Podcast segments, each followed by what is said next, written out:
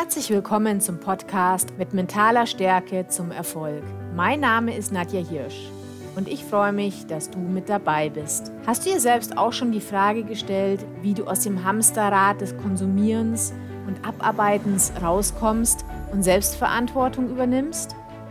Möchtest du mit deiner Arbeit etwas bewegen und Sinnvolles tun? In diesem Podcast werde ich dich dabei unterstützen, wie du durch mentale Stärke zur Gestalterin wirst und wie du andere Menschen für deine Ideen begeisterst. Deine Aufgabe ist es, dich für diesen Weg zu entscheiden und den Mut für Veränderungen zu haben. Und jetzt lass uns starten. Hallo und herzlich willkommen zu einer neuen Folge meines Podcasts. Ich freue mich, dass du heute mit dabei bist. In dieser Folge geht es um das Thema Stress, genauer gesagt um das Thema Stressmanagement. Es gibt immer wieder Angebote und Methoden, die versprechen, dass man danach keinerlei Stress mehr hat.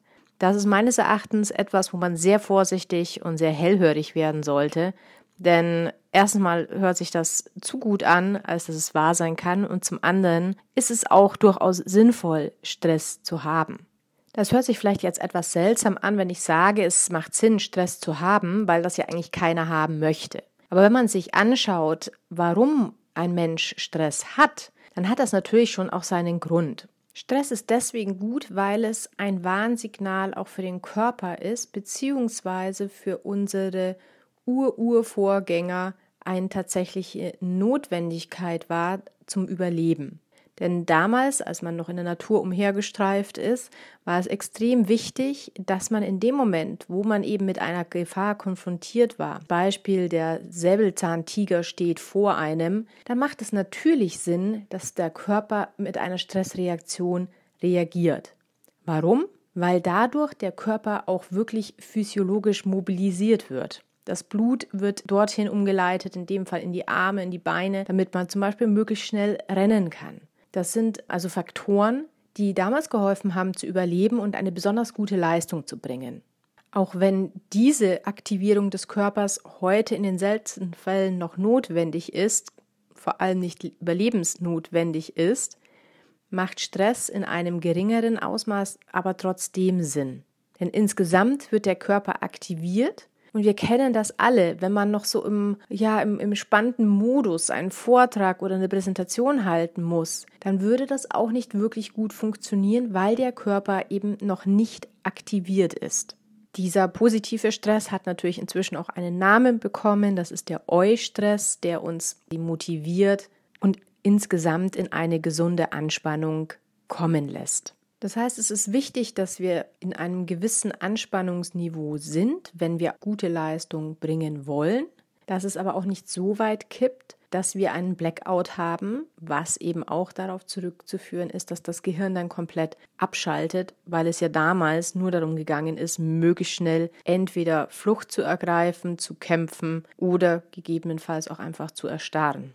Die Basis für mentale Stärke ist also ein individuelles Stressmanagement für sich zu erarbeiten und das dann auch zu trainieren. Ein erster Schritt, um überhaupt ein Gefühl dafür zu bekommen, welche unterschiedlichen Stresslevel man selbst hat und wie oft die auch bei einem selbst vorkommen, hilft es, mit einem Stresstagebuch zu arbeiten. Das ist so eine Möglichkeit, in der man sich jeden Tag notiert, in welchen Phasen des Tages man Stress verspürt hat, ob das zusammenhängt mit bestimmten Personen, mit bestimmten Situationen oder auch mit bestimmten Orten, bestimmten Herausforderungen.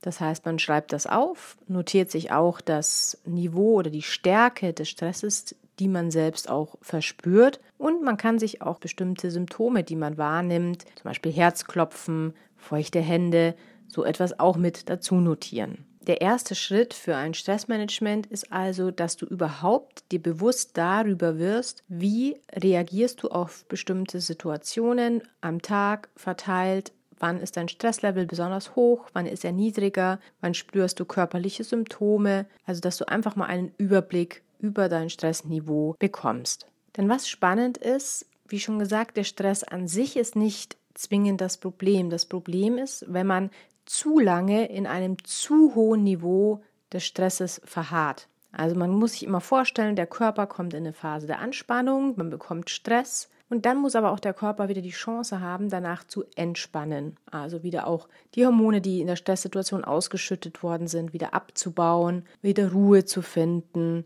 Dass zum Beispiel dann auch die gesamte Versorgung und die Blutzirkulation im Körper sich wieder reguliert und in einen entspannten Modus kommt. Das sind alles die Dinge, die sich in einem Rhythmus der Abwechslung von Entspannung und Anspannung zeigen sollte. Ein klassischer Burnout zum Beispiel liegt dann vor, wenn man überhaupt nicht mehr aus dieser Anspannungsphase herauskommt. Das heißt, man hat überhaupt nicht mehr die Möglichkeit abzuschalten, zu entspannen.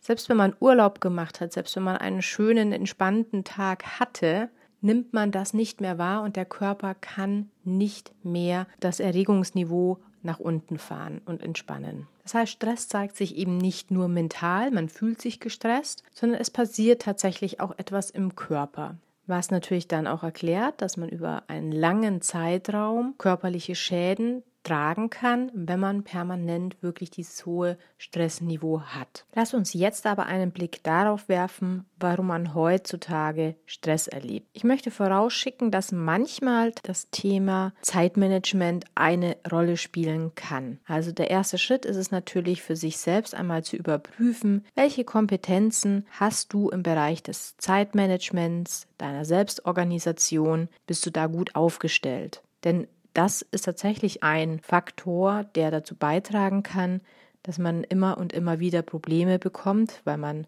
auch mit dem Zeitmanagement dann Schwierigkeiten hat und dann oft in Zeitnot gerät, was einen natürlich dann auch in Stress versetzt. Grundsätzlich hat Stress damit zu tun, dass man selbst etwas bewertet. Und das können unterschiedliche Faktoren sein, die durch unsere Bewertung dann zum Stressor werden.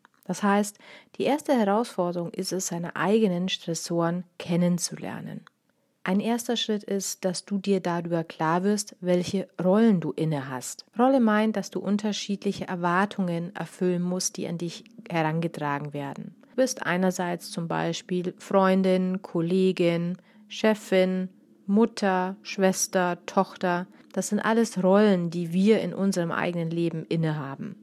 Und manchmal entsteht das Problem, dass diese Rollen miteinander gar nicht vereinbar sind. Im beruflichen Kontext kommt das oft vor, wenn man zum Beispiel die Teamleitung innehat und auf kollegialer Basis mit seinen Kolleginnen und Kollegen zusammenarbeitet und auf der anderen Seite aber manchmal auch Vorgaben hat, die es schwierig machen, beiden Rollen, der kollegialen Rolle, der Teamleiterrolle, gerecht zu werden. Oder ein klassisches Beispiel aus dem Privatleben. Oft haben wir einen Konflikt zwischen der Rolle, wenn wir selbst noch Tochter sind und auf der anderen Seite selbst auch schon Mutter.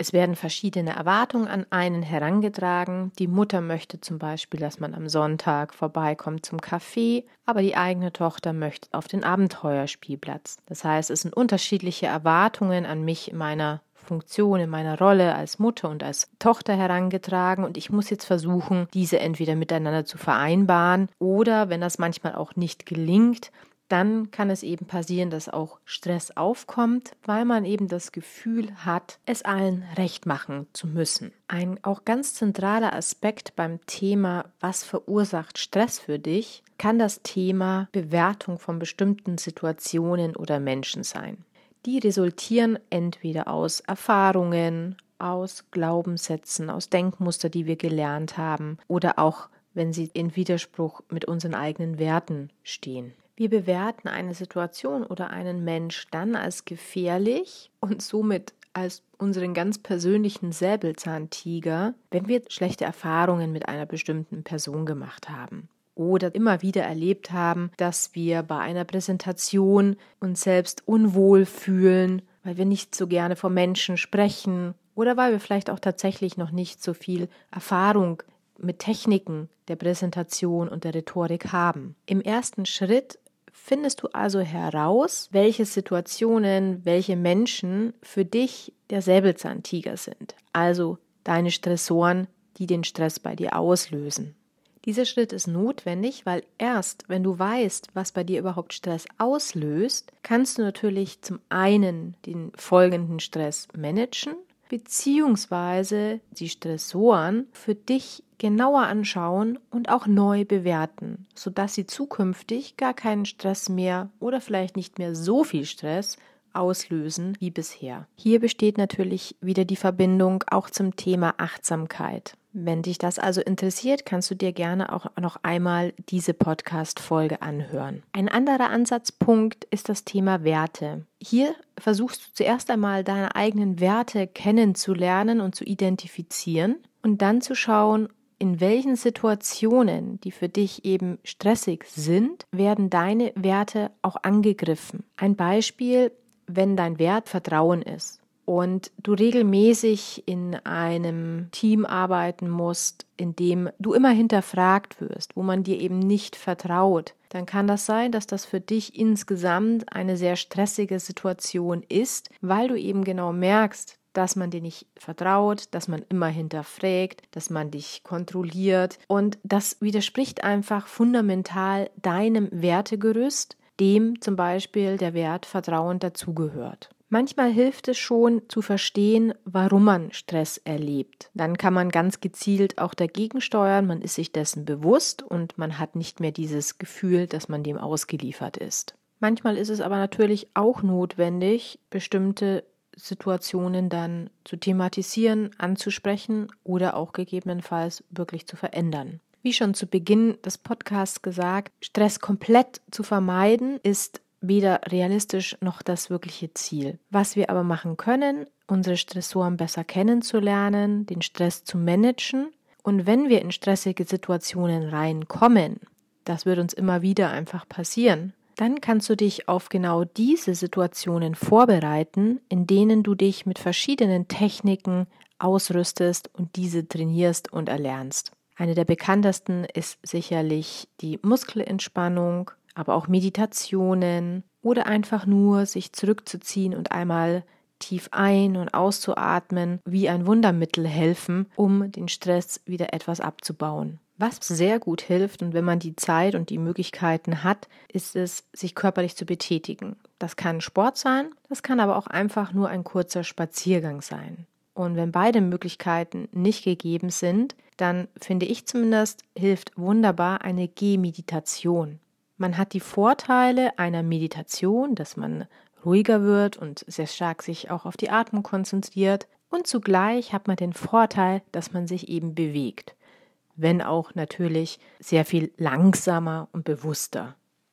Oft höre ich, dass Leute, die gerade in dem Stress sind, und so geht es mir genauso, sich eben genau nicht ruhig hinsetzen können und meditieren können. Deswegen möchte ich einfach diese Übung der Gehmeditation dir kurz vorstellen. Dazu stehst du bitte auf. Du kannst den Podcast einfach weiterlaufen lassen. Stellst dich auf beide Beine. Das Gewicht liegt auf beiden Beinen. Du hebst das rechte Bein hoch und setzt den rechten Fuß mit der Ferse kurz vor den Zehen deines linken Fußes ab. Lässt ganz langsam dein Gewicht auf den rechten Fuß gleiten und spürst, wie sich der gesamte Fuß von der Ferse über den Mittelfuß hin zu deinen Zehen auf dem Boden absetzt, du das Gewicht drauf verlagerst und hebst in diesem Moment dann das linke Bein hoch, merkst, wie sich das Knie dabei nach oben zieht, du das Bein etwas nach vorne bewegst und hier auch ganz langsam die linke Ferse vor die rechten Zehen auf dem Boden tippen lässt, auch den Fuß jetzt komplett auf dem Boden aufsetzt und langsam das Gewicht vom rechten Fuß auf den linken verlagerst. Dieses ganz bewusste, das Bein anheben, wieder absetzen, den Fuß unterschiedlich belasten, bis man ihn dann wieder abhebt, kannst du dann mehrfach machen, dich ganz genau darauf konzentrieren, vielleicht sogar auch auf deinen Atem, ob du die Luft anhältst, wie sich, wenn du einen gewissen Rhythmus in deine Bewegung reinbringst, auch der Atem, ein Rhythmus sich dem angleicht Lass dich einfach auf diese Gehmeditation ein, indem du den vollen Fokus auf deine Füße legst und auf deinen Atem. Und du wirst merken, innerhalb von wenigen Minuten denkst du nicht mehr an die Sachen, die dich gerade geärgert und gestresst haben, sodass du dann auch für dich wieder einen Schritt in die Richtung Entspannung gehen kannst. Das heißt, es gehört auf der einen Seite dazu, dass man Stress im Vorfeld managt. Es gehört aber auch dazu, dass wenn man in der Stresssituation drin ist, Methoden kennenlernt, wie zum Beispiel diese Gehmeditation, um wieder aus diesem Stressstrudel herauszukommen. Das Fazit aus dieser Podcast-Folge soll sein: Erstens, Stress findet nicht nur im Kopf, sondern tatsächlich im ganzen Körper statt. Zweitens, mit einem Stresstagebuch kannst du deine Stressoren erkennen. Und drittens, Stressoren reduzieren und außerdem Methoden zur Stressreduktion erlernen. Beides hilft dir, mit Stress besser umzugehen. Ich freue mich, dass du heute mit dabei warst und natürlich freue ich mich ebenfalls darüber, wenn du mir deine Meinung, aber auch Ideen und Kritik auf den Social Media Kanälen hinterlässt, auf Instagram unter nadja.hirsch auf Facebook unter Code Schuh.